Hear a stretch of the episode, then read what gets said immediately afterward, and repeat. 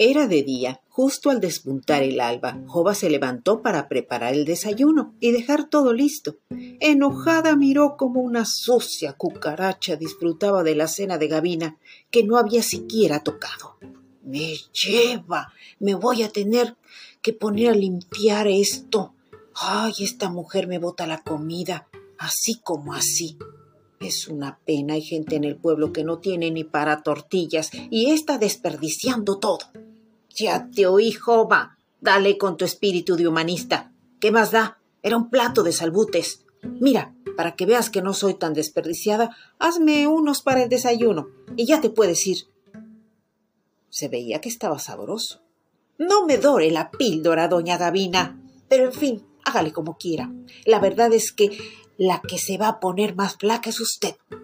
Está bien, Jova, ya no me presiones. Es difícil vivir aquí, en este pesar, y encima de todo esto, me echas en cara que no me como lo que me das. ¡Ya! La mujer de Silam se fue refunfuñando hasta la cocina y preparó con diligencia la comida para Gavina. Esta comió de buen grado, como reflexionando un poco en las palabras de su acompañante y cocinera. Jova se fue toda la mañana estuvo en casa de Nicté. La mujer tenía muchas cosas que contarle, sobre todo hablaron del intento de embrujar al Anselmo. La propia Elia sabía que ese hombre no era para Gavina, y con el paso del tiempo su desolación la orillaba a pensar distinto. ¿Vio a Elia, Nicté? ¿Acaso eso es posible con la fuerza del guarumbo?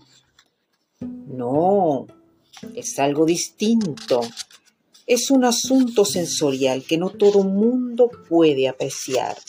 Es una suerte de varios elementos donde se reúnen los sentimientos de una guarda, de una persona y las cosas que aprendió de ella con el paso del tiempo. Es algo impreciso para la mente que no es hábil en cierto tipo de percepciones.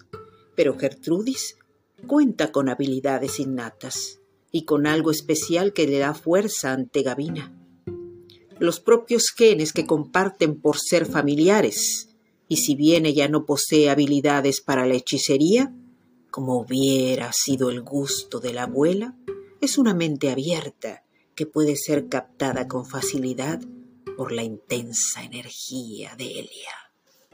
De eso podemos estar seguras.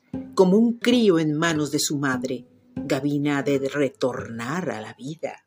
¿Cómo es posible algo así? Hmm, no puedo decírtelo con detalle, pero sé que ha de suceder. De hecho, ya debe haber cambios en las actitudes de Gavina. Eso percibí anoche al tener ese encuentro especial con los sentimientos de Elia.